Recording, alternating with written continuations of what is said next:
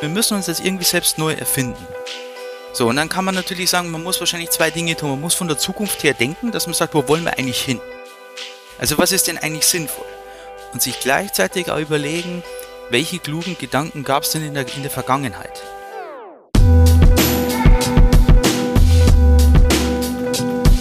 Hallo und herzlich willkommen bei Führung im Fokus, die Kunst im Dunkeln zu sehen und herzlich willkommen auch zur letzten Episode des Jahres. Heute geht es um die Zukunft der Vergangenheit und darüber spreche ich mit Professor Dr. Josef Löffel.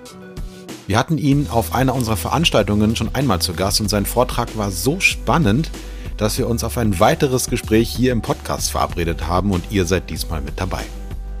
Professor Löffel leitet das Institut für Wissenschaftsdialog der Technischen Hochschule Ostwestfalen-Lippe und lehrt unter anderem im Masterstudiengang Zukunftsdesign. Ich freue mich riesig darauf und wünsche euch viel Spaß beim Zuhören.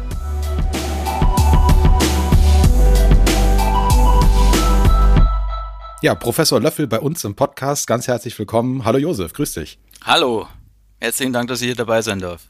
Ja, sehr gerne. Wir freuen uns sehr, denn bei unserem Online-Special, da hast du einen Vortrag gehalten, der auf sehr große Resonanz stieß. Und dieser Vortrag hieß Die Zukunft der Vergangenheit.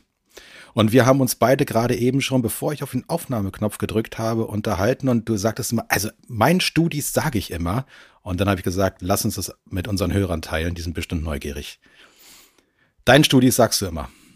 Ja, den sage ich immer, dass eigentlich so die ganz großen Veränderungen oftmals nicht durch den großen Plan ausgelöst werden, sondern durch ganz groteske Erscheinungen, ja, über die man sich eigentlich auf den ersten Blick völlig vollkommen lustig macht.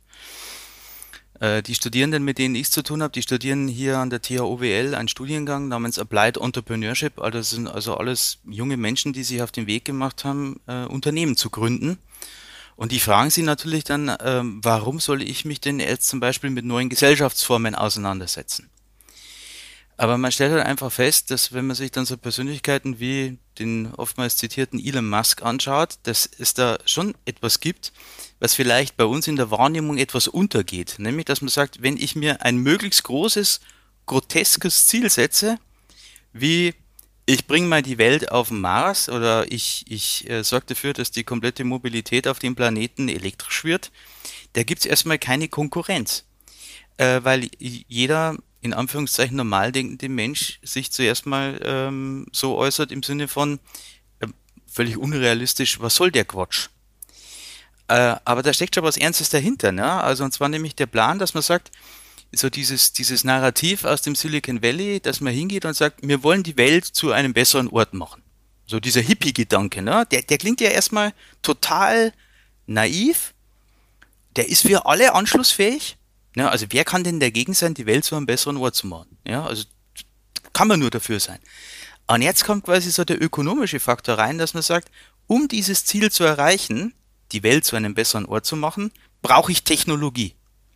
Und diese Technologie muss ich erfinden, ich muss sie produzieren, ich muss sie verkaufen, um dann mit dem Erlös immer graduell, Schritt für Schritt oder vielleicht auch mal raketenartig diesem Ziel, diese Welt zu einem besseren Ort zu machen, um das zu erreichen. Ja, also wenn ich natürlich jetzt mit so einer Idee bei irgendeiner Volksbank in Deutschland aufschlagen würde und sagt, ich habe da eine Idee, wie man die Welt zu einem besseren Ort macht, Dafür brauche ich Technologie. Ich glaube, ich wäre nach drei Minuten draußen ja, äh, aus, aus, aus dem Termin. Und ähm, man würde mich wahrscheinlich nach Hause schicken, sondern eher in so eine Nervenheilanstalt. Ne? Ähm, aber das Interessante ist ja, dass wir ja immer äh, drüber reden, ja, wie findet eigentlich Veränderung statt und wie findet Transformation statt. Und äh, wir haben ja immer so Buzzwords. Ne? Vor zehn Jahren gab es das Buzzword Operational Excellence. Jetzt ist es digitale Transformation und jeder nickt und jeder, jeder suggeriert zu wissen, um was es geht. Und wenn man dann hingeht und sagt, na ja, also das ist jetzt bestimmt die größte Veränderung in der Menschheit, seit der Mensch äh, sesshaft worden ist, vor 12.000 Jahren, da warst weder du dabei, noch ich, noch sonst jemand, den wir kennen. Das ist so, so gigantisch, dass kein Stein am anderen bleibt.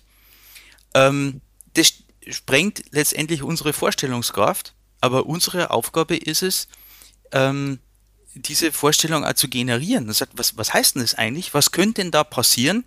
Und das heißt auch für einen, für jemanden, der angehender Unternehmer ist, dass er sich, dass er in der Lage sein sollte, sich zu überlegen, in welcher Art und Weise kann sich eine Gesellschaft verändern? Also wie kann die eigentlich funktionieren? Also ist es dann so, dass man auch Gedankenmodelle mal durchspielt. Nehmen wir mal das Gedankenmodell Deutschland. Ne? Also Deutschland ist ja als, als Nationalstaat erst relativ spät entstanden. Vorher waren wir eigentlich ja all das, so blöd es jetzt klingen mag, ja, wir waren all das, was die Digitalität von uns fordert. Wir waren total dezentral in hunderten von kleinen Staatsformen mit all den Schwierigkeiten, ne, im Sinne von äh, Zollgrenzen, Religion, Maße und was weiß ich alles. Ne? Ich weiß nicht, wie viele Zollgrenzen man durchqueren musste von Paderborn bis nach Hamburg, keine Ahnung. Ja? Und eigentlich, wenn man dann sagt, kann man eigentlich solche Sachen wieder generieren, dass ich sage, wenn Digitalisierung eigentlich immer erfordert, dass ich Sachen dezentral organisiere, kann ich so ein Gebilde wie die Bundesrepublik Deutschland eigentlich aufrechterhalten. Und ich finde, also ich finde, äh, das ist ich finde Demokratie super und so weiter, ja, aber ich plädiere immer dafür, dass man proaktiv sich selber Gedanken drüber macht, was könnte denn kommen, als das dem Lauf der Dinge einfach so zu überlassen. Und da lohnt sich meines Erachtens immer der Blick zurück.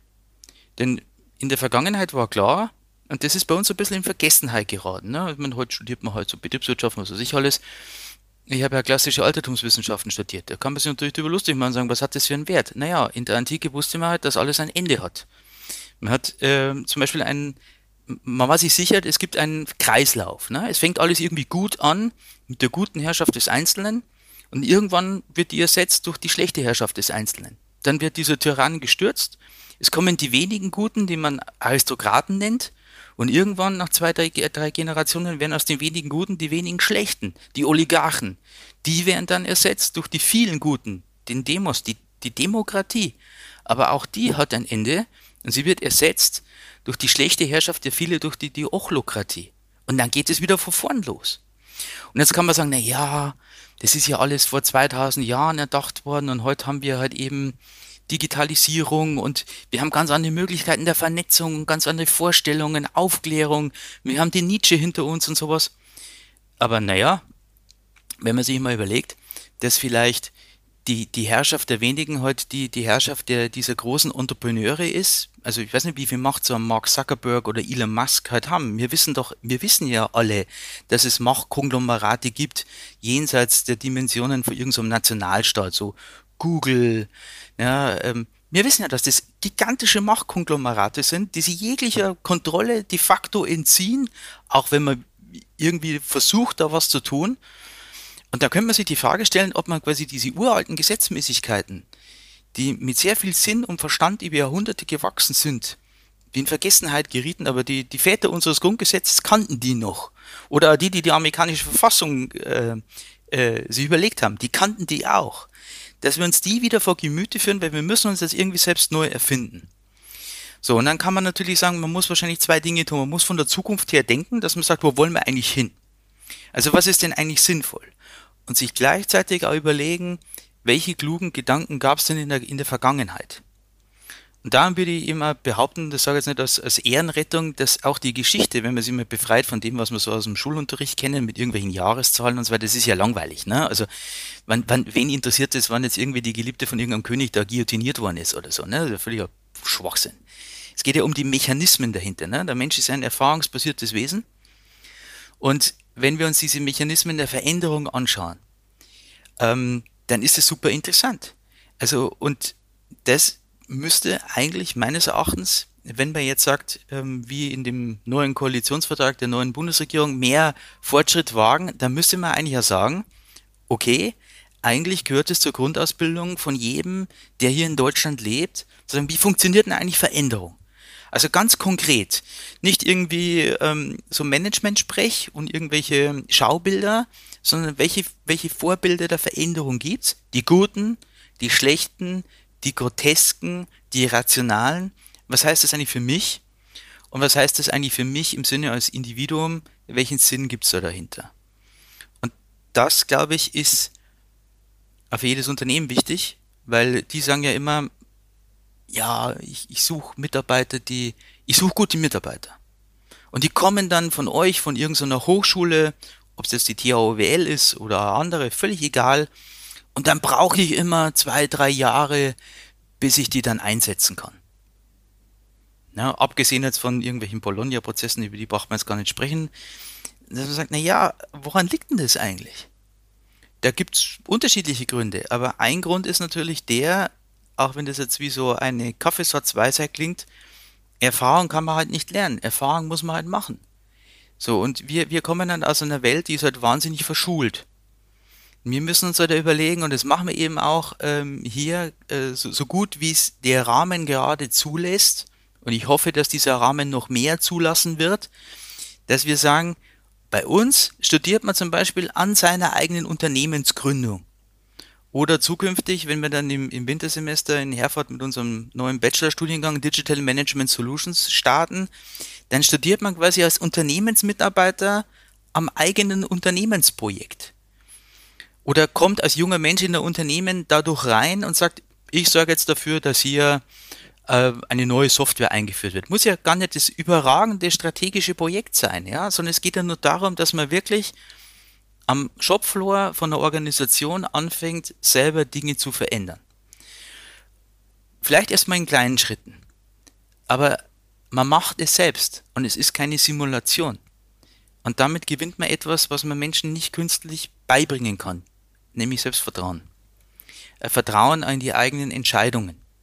Und da braucht es auch am Schluss keinen Professor, der einem erklärt, wie die Welt funktioniert, sondern es braucht einfach Menschen, die einem begleiten und die einem einfach eine, eine, eine positiv besetzte Echokammer bieten. Ja, also im Sinne von, dass, dass man weiß, wo kann man denn noch besser werden?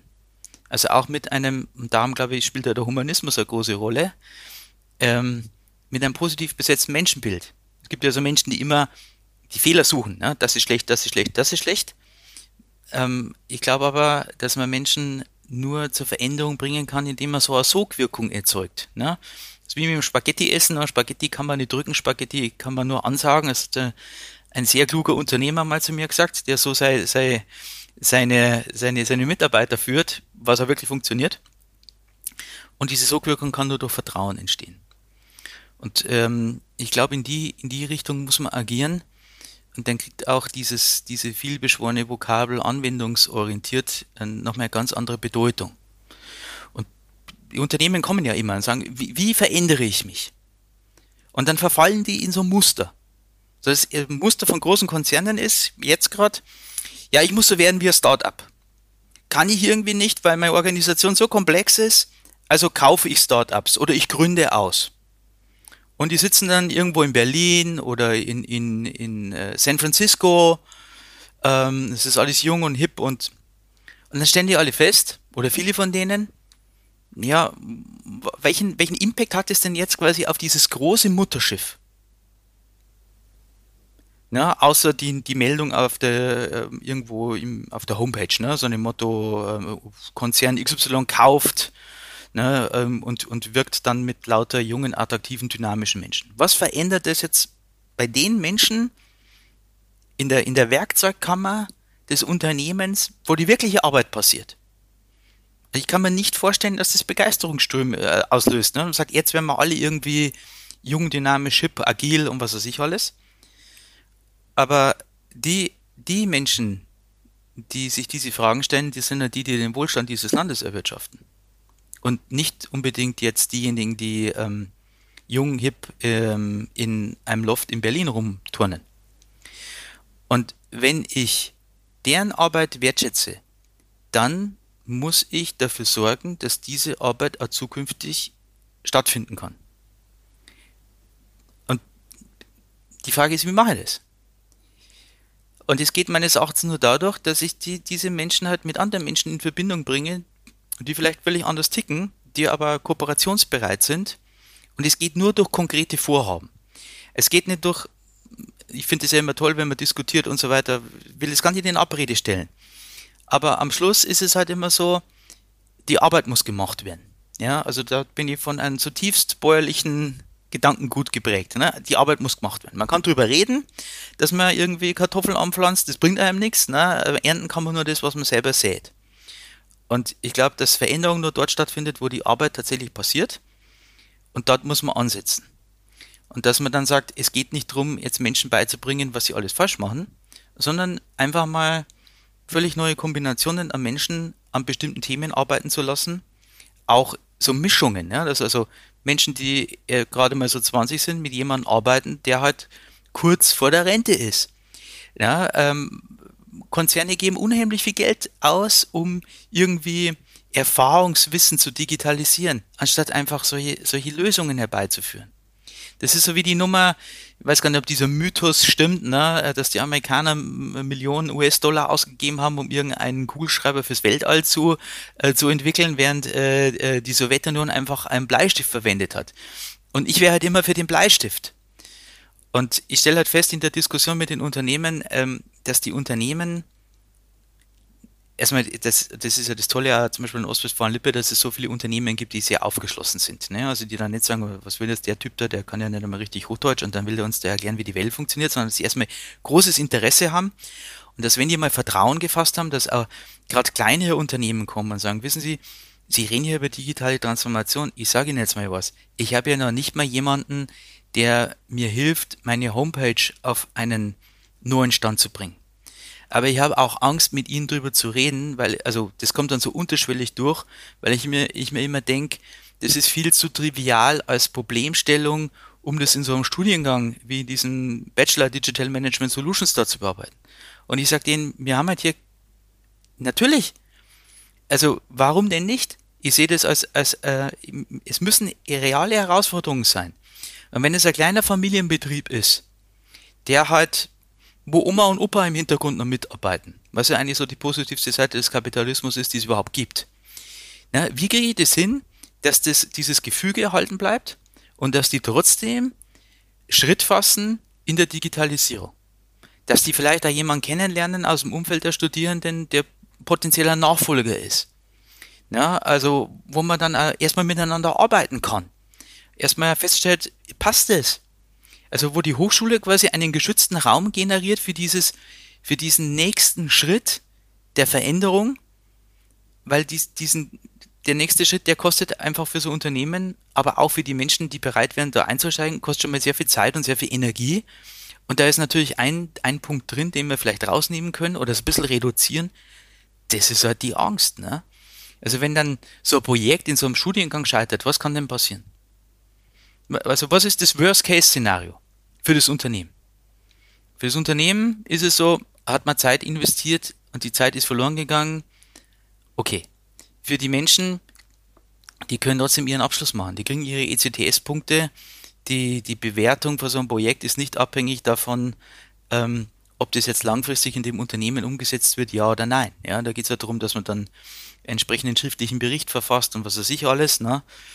Ähm, so dass man diese Veränderung etwas von der Angst entkleidet.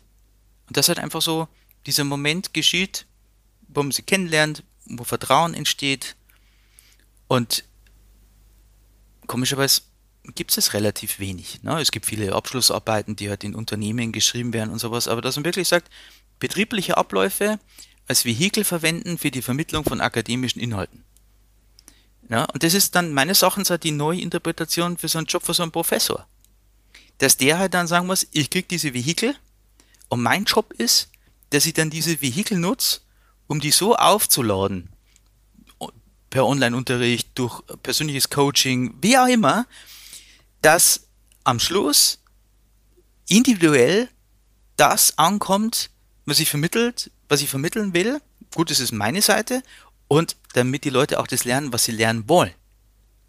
Ja, also was natürlich auf beiden Seiten eine gewisse Form von intrinsischer Motivation voraussetzt, was aber auch natürlich auch für die Unternehmen, die Mitarbeiter suchen, letztendlich auch etwas ist, was sie vielleicht nicht so durch die Lebensläufe in schriftlicher Form abbilden lässt. Und da, da glaube ich, da können wir, ohne dass man jetzt irgendwie das Rad komplett neu erfindet, schon graduell was Neues erreichen. Du ähm, sprichst gerade vom Rad, ähm, mhm. was nicht neu erfunden werden muss. Rad bedeutet ja auch etwas Zyklisches. Ja. Und du hattest vorhin schon gesagt, ähm, wenn wir in die Vergangenheit gucken, dann gucken wir eigentlich immer in Zyklen. Und in der Antike war das schon bekannt. Und das wurde auch teilweise auch vorhergesehen. Und gleichzeitig habe ich den Eindruck, dass wir immer noch das im Moment in unserer Gesellschaft das, ähm, das unausgesprochene Prädikat der Linearität haben, also dass es sich immer in eine bestimmte Richtung linear entwickeln müsste, dass es im Prinzip immer mehr wird, aber dass etwas Zyklisches eigentlich kaum noch vorhersehbar ist oder und selbst wenn es vorhersehbar wäre, anscheinend tabuisiert wird, aber kaum jemand spricht zyklisch. Und das fällt mir auch bei Führungskräften auf, die es ist immer der der die unausgesprochene Selbstverständlichkeit, dass wir einen neuen ähm, Zielzustand erreichen werden. Und das Zyklische ist gar nicht mehr präsent. Wenn wir da im Titel deines Vortrags nochmal Folge leisten, die Zukunft der Vergangenheit, was können Führungskräfte heute von dem wirklich lernen, was in der Vergangenheit schon bekannt war und was sich als Zyklen vielleicht sogar wiederholt? Also ganz konkret, wenn wir gucken, was sich alles wiederholt, ist es denn dann nicht möglich, auch zu gucken, was passiert mit Digitalisierung eventuell? Was könnte sich da wiederholen? Äh, auf alle Fälle, weil ich, ich würde behaupten, es liegt halt immer daran, dass es liegt in der persönlichen Verantwortung, bestimmte Dinge zu beeinflussen. Weil es gibt ja so ein seltsames Phänomen. Ja? Dieses Phänomen ist, dass wir, Stichwort Linearität, also wir glauben, dass die Digitalisierung uns ermöglicht, mit hoher Genauigkeit Prognosen anzustellen. Und das ist falsch. Es ist deshalb falsch, weil die Digitalisierung den Rahmen des Systems verändert, für das Prognosen angestellt werden sollen. Wenn das System gleich bleiben würde, dann könnte ich solche Sachen hochrechnen. Da gibt es brillante Überlegungen aus der Vergangenheit. Ich mache mal einen, einen, einen Buchtitel ne, von dem ehemaligen Rektor der RWTH Aachen, der Herr Fuchs, der hat mal ein Buch geschrieben, Formeln zur Macht. Der hat da Formeln erstellt, grandios, ja, also wirklich mathematisch äh, super durchdacht, wie man über bestimmte Koeffizienten von Kohle, Öl und anderen Rohstoffen die Entwicklung von Gesellschaftsformen vorhersieht. Das war bestimmt, was sind die Berechnungen hier? Alles richtig. Es kam aber völlig anders. Weil die Mauer gefallen ist, weil man auf einmal festgestellt hat, dass Halbleiter halt eine wesentlich große, größere Rolle spielen als vielleicht die Petrochemie.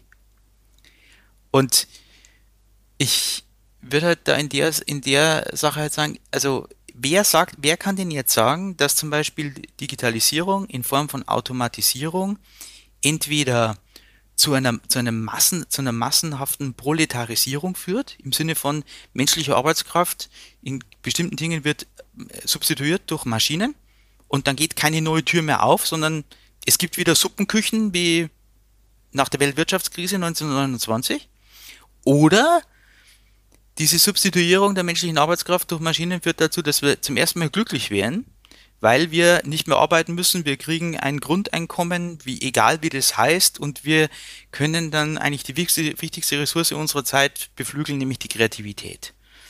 So, also beides ist jetzt möglich. Ähm, und es ist ja quasi unser Handeln, das entscheidet, was von den beiden kommt es gibt ja dann nicht, also so wie früher in der Knopf-Show, dass man dann sagt, amerikanische Wissenschaftler haben herausgefunden, das ist ja Schwachsinn, sondern es liegt jetzt daran, dass wir sagen, was wir wollen. Und das heißt auch, dass quasi eine Führungskraft, ja, also ein Bekenntnis ablegen muss. Gerade in, einem, in, in einer großen Organisation. Was will ich eigentlich? Nicht dieses, Neutrale, was wollen wir als, keine Ahnung, als VW und was will ich? Was halte ich persönlich für richtig? Denn es stellt sich ja eine Sache heraus. Also wir leben ja in einer Zeit der Persönlichkeiten, ja. Also ähm, jetzt kommen wir wieder zu diesen Entrepreneuren, ne? Also, äh, das sind ja Heldenfiguren. Ja, die sind deshalb anschlussfähig, weil sie halt als Heldenfiguren wirken. So, und jetzt, in, wenn ich natürlich so namenslose Gesichter habe, ja, pff, wie sollen die denn Menschen für Veränderung begeistern? Also dieses, dieses, und da gibt's ja dieses tolle Buch von dem, von dem Nicolas Taleb, Skin in the Game. Ne? Also Führung heißt, dass meine eigene Haut mit im Spiel ist. Denn Organisationen kippen dann, wenn diejenigen, die Entscheidungen treffen, persönlich nicht mehr an die Folgen ihrer Entscheidung gekoppelt sind. Wenn der Kaiser Julian Apostata ohne, äh, ohne Panzer in, in, in, in eine Schlacht reitet und dann dort ums Leben kommt, dann ist er an die, persönlich an die Folgen seiner Entscheidung gekoppelt.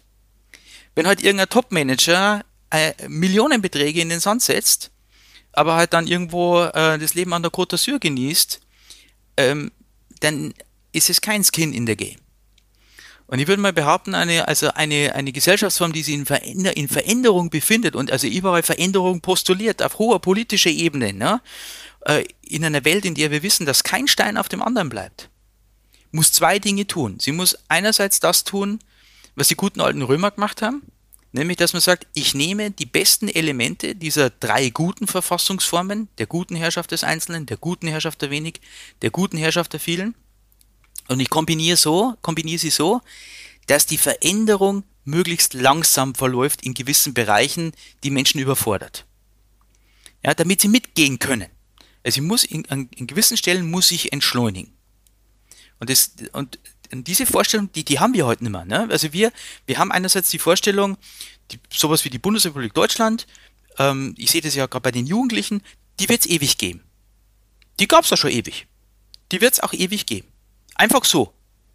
Also wie, auch wenn das als grotesk klingen mag, wie von Gottes Gnaden. Es ist irre, ne, dass man sagt, das ist ein fragiles Gebilde, ähm, das jederzeit unter bestimmten Rahmenbedingungen implodieren, explodieren kann, für das man wirklich auch proaktiv kämpfen muss. Dieses Bewusstsein ist null da. Ein 0,0. Ähm, und darum ist es glaube ich, schon wichtig, dass, dass also eine, eine Führungskraft als Persönlichkeit in Erscheinung tritt, nicht nur als, äh, als, als Kästchen im Organigramm und dass sie mehr macht als das Abarbeiten von Projekten, sondern dass sie für eine bestimmte Sinnhaftigkeit steht. Und dass sie, und das glaube ich wird die Schlüsseltugend, und das ist eine zutiefst subjektive Vermutung, dass sie eins beweist, was man vielleicht nicht durch ein, durch, durch ein, nicht allein durch ein Zeugnis von Harvard oder sonst was irgendwie belegen kann, nämlich persönlichen Mut. Äh, der ist nämlich durch nichts zu ersetzen. Also das ist meines Erachtens äh, etwas, was jetzt gefragt ist. Ähm, und dieser persönliche Mut, der, der wiegt in meiner Einschätzung mehr als die Frage, was hat man studiert? Hat man überhaupt studiert? Die erfolgreichsten Unternehmer, die ich kenne, viele von denen haben überhaupt nicht studiert. Also ähm, die hatten nie eine Entrepreneurship-Ausbildung, die haben es einfach gemacht. Und die, die haben sich durch, durch harte Arbeit, durch Fleiß diese Sachen erarbeitet, von denen kann man viel lernen. Es ist immer Freude, denen zuzuhören. Das sind halt Typen. Mit Ecken und mit Kanten. Und ich glaube, wir sollten, wir reden ja immer über Vielfalt und über Diversität, wir sollten Diversität auch so begreifen, dass wir keine Uniformität des Charakters fördern. Sondern dass wenn wir sagen, wir wollen, wir wollen Ideen fördern, und diese Ideen, die kommen halt nicht aus dem, die werden halt meistens nicht in so einem, so einem, so einem Anzug von der, von der Stange geboren, ja, sondern die werden geboren von Menschen, die unbequem sind, ja, die anecken, die, ähm, mit, mit denen man sich vielleicht nicht immer gern umgibt, weil sie halt immer wieder fragen, weil sie stören, weil sie Zweifel sehen. Das ist ja zutiefst unbequem, ja. Ähm, aber dass man solche Leute halt auch im, im Unternehmensumfeld braucht, ähm, und dass man lernen muss, mit denen umzugehen. Ja, ich meine, das ist in der Theorie immer so einfach gesagt. Wenn wir uns da unterhalten, dann kann man das leichter vor sich hinsprechen. Das ist wahnsinnig quälend, äh, sich da jeden Tag rumzustreiten. Aber gefährlich ist es halt, wenn man sich mit Menschen umgibt, die alle so denken, also die so sind, die, die, die so, so, so, so Mini-Mi-Kopie von sich selbst sind. Ähm, was natürlich super, super harmonisch ist. Ja, also die mit Sicherheit ist, sind die Kaffeepausen dann wahnsinnig angenehm und äh, sind sind Orte der Resilienz, ja. Aber ähm, dann dann geht man halt dann geht man halt langsam gemeinsam unter und das ist wahnsinnig gefährlich. Ähm, und da glaube ich, äh, da, da muss man eben dran arbeiten. Ich sehe da gerade bei den, bei den Gründern, die wir da in dem, zum Beispiel in diesem Studiengang, in dem Masterstudiengang Applied Entrepreneurship haben, da sehe ich riesiges Potenzial. Ich hätte ja mal nie gedacht, dass es bei denen zum Beispiel Interesse daran gibt, ähm, über so neue Gesellschaftsformen, deren Veränderung, über, über das zu sprechen. Ja. Ich hab, hatte auch so ein Bild im Kopf, im Sinne von, ja, denen geht es ja nur darum, dass halt ihr eigenes Unternehmen dann läuft. Aber die sehen das schon als, also die sehen das als ihre Aufgabe zu sagen, ich beteilige mich als Unternehmerin oder als Unternehmer an der Gesellschaft mir ist auch wichtig, in welche Richtung diese Gesellschaft geht und ich möchte gern mehr darüber wissen. Klammer auf, weil das natürlich auch, das kann man ja ganz offen sagen, weil natürlich, wenn man, wenn man Dinge richtig vorausahnt oder voraussagt, das natürlich gewaltige ökonomische Potenziale weckt. Das ist ja auch klar, ne? Ähm, vorausahnen, das ist nochmal so ein Stichwort. Ich gehe nochmal zurück zum Zyklischen und ich gehe nochmal auch hin zu dem Wort, was im Moment, also eigentlich schon seit langem äh, unterwegs ist, die sogenannte VUCA-Welt. Braucht man eigentlich kaum noch zu übersetzen. Ne? Alles unsicher, alles volatil und vor allem immer komplexer. Und das ist tatsächlich was, was wir erleben. Also es zu jeder Aussage in der Presse gibt es drei Gegenargumente. Ähm, wir und durch die Digitalisierung nimmt die Geschwindigkeit von Wissenszuwachs zu.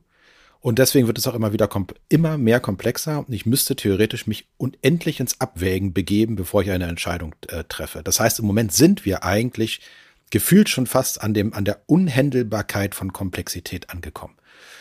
Und auch als ich deinen Vortrag hörte im Online-Special, da wurde dann irgendwann deutlich, wenn wir in die Geschichte zurückschauen, dann gibt es einen Tipping Point, an dem Komplexität wieder zu einer radikalen Einfachheit zurückführt.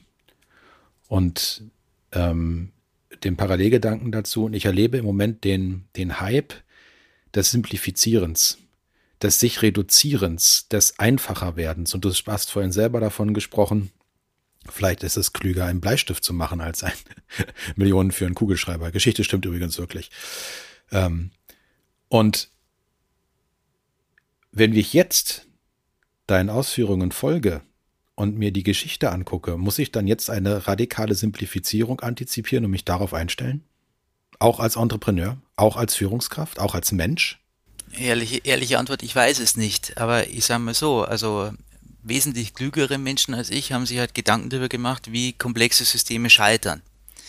Und keine, also so ein System ist wie ein Projekt. Ne? Es hat einen Anfang und es hat ein Ende. Das müssen wir uns immer bewusst werden. Stichwort zyklisch. Ne? Also vielleicht liegt diese, diese Linearität unserer Vorstellung auch daran, dass wir es scheuen, uns mit dem Ende auseinanderzusetzen. Ja? Also ein Zyklus hat immer Anfang und ein Ende. Und ich muss einfach begreifen, dass ich natürlich auch als Mensch, als Wesen, ich bin halt einfach endlich. Ja, ich sage das jetzt nicht, also ich selber bin Katholik, ja, ähm, klammer das jetzt mal völlig aus, äh, aber das, das ist der Lauf der Dinge. Das ist auch nichts Schlimmes. Also auch wenn äh, Entrepreneure im Silicon Valley an der Abschaffung des Todes arbeiten, der Lauf der Dinge ist die Endlichkeit. Ja, und die, diese Endlichkeit ist auch die Vollendung von allem. Und dessen muss ich mir bewusst werden. Simplifizierung, also Simplifizierung wird dann eigentlich immer erzwungen. Und das ist so das Grausame daran. Ja? Also wenn eine komplexe Gesellschaftsform scheitert, weil der Grad zwischen Organisation, also den Nutzen der Organisation und dem, was umgesetzt werden soll, weil das einfach kippt, dann dann, Darf ich dich kurz ja. unterbrechen und, und äh, fragen, ob das diese Analogie auch für ein Unternehmen gelten würde? Ich denke ja. Okay, dann Entschuldigung dafür, aber ich glaube, es ist wichtig, dass für unseren Hörern das bedeutet, hey, was hier über Gesellschaft gesprochen wird, bezieht sich auf Systeme, bezieht sich auf Unternehmen, bezieht sich auf das, was ich jeden Tag mitgestalte. Also ich, ich kann als, als Gummistiefelhersteller anfangen, ich kann zum weltweit führenden Hersteller von Mobiltelefonen werden und ich kann wieder zum Hersteller von Gummi, äh, Gummistiefeln werden. Also das, das geht. Ja? Und ich, äh, erstaunlich ist ja, wie viele Unternehmen auch in Deutschland solche Transformationen hinter sich haben. Ja, also das, äh, und ich, ob, ob, de, ob, ob die Organisation nun eine Gesellschaft ist oder Unternehmen, spielt eigentlich überhaupt keine Rolle. Ne? Man kann es halt bei Gesellschaftsformen, das ist ja so, die Geschichte schaut sich ja dann immer Gesellschaftsformen in erster Linie an, außer die, außer die Wirtschaftsgeschichte. Und da ist es halt so, dass man sagt, na ja, also wenn es gibt, dann verfällt man halt in die Subsistenz. Dann habe ich halt keine Spezialisierung mehr, ich habe keine Arbeitsteilung mehr, ich habe keine überregionalen oder internationalen Ver Waren- und Dienstleistungsverbindungen mehr, sondern ich, mein, mein Horizont reicht in meinen Vorgarten. Und aus dem muss ich es auch erwirtschaften. So, jetzt könnte man natürlich sagen, ja, so Subsistenzen, ah, das schränkt natürlich alles ganz stark ein und ist Limitierung, aber ist denn zum Beispiel Subsistenz unter der, unter der Rahmengeschichte der Digitalisierung, ist die vielleicht nicht sogar notwendig? Also wenn ich mir politisch anschaue, was alles gefordert wird. Also Nachhaltigkeit, was immer es auch sein mag. Ne? Sage jetzt mal als jemand, der aus einer Forstwirtschaft kommt, da gibt es ja klare Vorstellung von Nachhaltigkeit. Ähm, Nachhaltigkeit, ähm, klimafreundliches Handeln und dergleichen. Also das kann ja nur dezentral funktionieren. Wie, wie, welche Organisation soll denn das für alle managen? Außer ich krieg's wirklich dezentral ab, aber so, so hin, dass diese dezentralen Inseln untereinander abgestimmt aufgrund der Informationstechnologie, die wir haben, interagieren. Das würde natürlich auch für die Organisation eines Unternehmens bedeuten, ähm, ich, ich gehe in die Fläche. Ja, also ich, ich löse mich von der Pyramide, ich löse die Pyramide auf und ersetze sie durch ganz viele kleine, kleine Inseln, die ich aber ganz flexibel wie irgendwelche Zellen im Körper schnell miteinander interagieren lassen kann, wenn an einer Stelle Notwendigkeit auftritt. Die ich aber dann auch loslassen kann, ist, keine Ahnung, 30 Prozent meiner Organisationsinseln, die lasse ich vielleicht mal über Dinge nachdenken, die halt mal kommen können, ja. Äh, aber ich brauche diese Flexibilität. Und ich glaube schon, dass, dass die Organisation auch, also die Form der Organisation über die, ähm, über die, den individuellen Sinn massiv mitbestimmt weil diese Flexibilität erlaubt ja Freiheit. Jetzt ist es so, ich habe viele Menschen kennengelernt, die fordern zwar Freiheit, brauchen aber letztendlich ganz enge Leitplanken, weil sie dann sofort in Unsicherheit geraten. Also richtig Angst. Und ich glaube, darum muss man diese Flexibilität sehr früh lernen. Also wir müssen uns jetzt nicht darüber unterhalten, wie Schulen zukünftig aussehen sollten und so weiter, aber ich sage mal zumindest als Jugendlicher oder dann als Studierender sollte man mit diesem hohen Grad an Flexibilität in Verbindung geraten, ähm, damit man einfach lernt zu sagen, also in der VUCA-Welt kann, kann jede Art von Problem auf mich zukommen. Ähm, was ich lernen muss, äh, ist, dass ich gute Entscheidungsprozesse entwickle. Ja, also ob die Entscheidung dann gut ist, das wird immer die Zukunft erweisen. Es gibt Entscheidungen, die sind heute gut, die sind morgen gut, die sind in einem Jahr sehr, sehr schlecht. Aber was möglich ist, ist, es gute Prozesse zu erarbeiten, vielleicht gemeinsam, aber auch für sich selbst, um entsprechende Entscheidungen zu treffen, damit die ja vergleichbar werden und dergleichen. Damit man seinem Menschen in seinem Umfeld wieder Sicherheit gibt. Und darum würde ich ja sagen, so, ein, so eine Führungskraft, deren zentrale Rolle ist durch den persönlichen Mut und durch dieses Vorangehen Vertrauen und Sicherheit für diejenigen schaffen, die mit einem auf so einer Insel sind. Also das ist mehr als das ist mehr als Abarbeiten von Projekten. Also das das aber das, das heißt doch aber auch, wenn ich mutig bin, ich brauche ja nur Mut, wenn etwas schiefgehen könnte. Sonst bräuchte ich ja keinen Mut, wenn ich weiß vorher, dass es eh funktioniert. Das heißt aber auch, dass ich in einer Gesellschaft und in einem Unternehmen und in Entscheidungssituationen, die immer komplexer werden, ich als Führungskraft ja sehr viel Unsicherheit aushalten muss, um mutig voranzugehen und damit anderen Sicherheit zu spenden, die diese, Sicher diese Unsicherheit nicht aushalten. Habe ich das so richtig verstanden? Genau so ist es. Das ist genauso diese Botschaft von Skin in the Game. Das heißt also, wer, ähm, wer als Führungspersönlichkeit dort in Erscheinung treten will, der muss einen hohen Kompensationsfaktor für Unsicherheit haben. Also es muss jemand sein, und zwar, also nicht im Sinne von, also bitte nicht falsch verstehen, ne? ein Hasardeur hat, äh, kann das bestimmt auch. Ne? Also ein Hasardeur äh, kann mit, mit Unsicherheit super umgehen, weil er sie halt einfach äh, stringent ausblendet. Sondern wir reden ja von jemandem, der dann auch Angst hat. Also Mut heißt ja nicht die Abwesenheit von Angst. Genau. Also das wäre wär Quatsch. Ne? Also wir reden jetzt ja nicht von Heldenfiguren, von so einem Siegfried, der den Drachen tötet. Wir reden von normalen Menschen, ja, normal in Anführungszeichen, wie, wie dir und mir, ne? Ähm, die genau wissen, ich habe jetzt einfach von, ich weiß nicht, was kommt, ich habe Angst. Die aber lernen, damit umzugehen. Und ich glaube, dass das eben äh, äh eine, eine Schlüsselqualifikation ist. Ja, also wenn ich weiß, dass, dass kein Stein am anderen bleibt dass äh, Innovationszyklen und alles mögliche immer schneller und immer schneller werden, dass äh, der Druck immer größer wird, ja, neue Ideen zu generieren, die zu neuen Dienstleistungen, zu neuen Produkten finden, äh, führen. Und da braucht es einfach dann auch so Menschen, die wie ein Ruhepol funktionieren, nicht im Sinne, nicht beschwichtigen und dann nicht zitieren, also wie so, wie so wie so ein Valium dann alle immer in Watte packen und sagen, jetzt wird alles gut, ja, sondern sagen, das ist eine fordernde Aufgabe. Das Schicksal wird erweisen, ob wir es schaffen, aber ich gehe mit euch zu jedwegem Ende. Äh, und das braucht's. Und wie gesagt, ich meine, das ist in, in so einem Podcast-Gespräch ist es ja einfach postuliert. Ne? Also äh, ähm, Angst ist etwas Furchtbares. Also ich würde und, und dauerhaft präsent. Dauerhaft also immer präsent. und oft, oft auch unbewusst. Also omnipräsent. Manchmal, omnipräsent. Es lässt uns manchmal glauben, wir wären von etwas begeistert und müssten das tun und ganz still drin ist es dann die Angst, etwas nicht zu erreichen oder sozial abgelehnt zu werden oder wie auch immer. Ja, also es ist ja völlig irrational, aber ja, es ist einfach omnipräsent. Wenn, wenn ich jetzt als Führungskraft das alles voll nachvollziehen kann. Das heißt, die Erkenntnis ist da. Dann ist ja der, ne, also der Weg zwischen Erkenntnis und Umsetzung ist ja oft meilenweit länger als zwischen Wissen und Nichtwissen so. Ähm, und das habe ich, ich habe dir jetzt gut zugehört und unsere Hörer und Hörerinnen haben dir auch gut zugehört und sie merken, okay, Schlüsselkompetenz ist der Umgang, das Aushalten von Unsicherheit.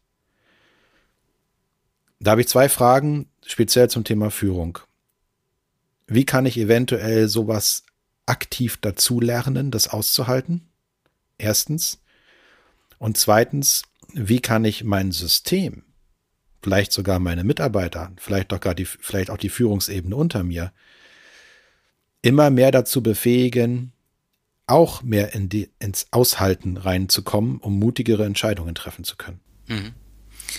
Also meine Antwort darauf ist eine sehr triviale. Gerne. Das ist eine Antwort, die, die klingt jetzt sehr schräg und sie klingt vielleicht auch etwas Schul, beschul, beschulmeistern.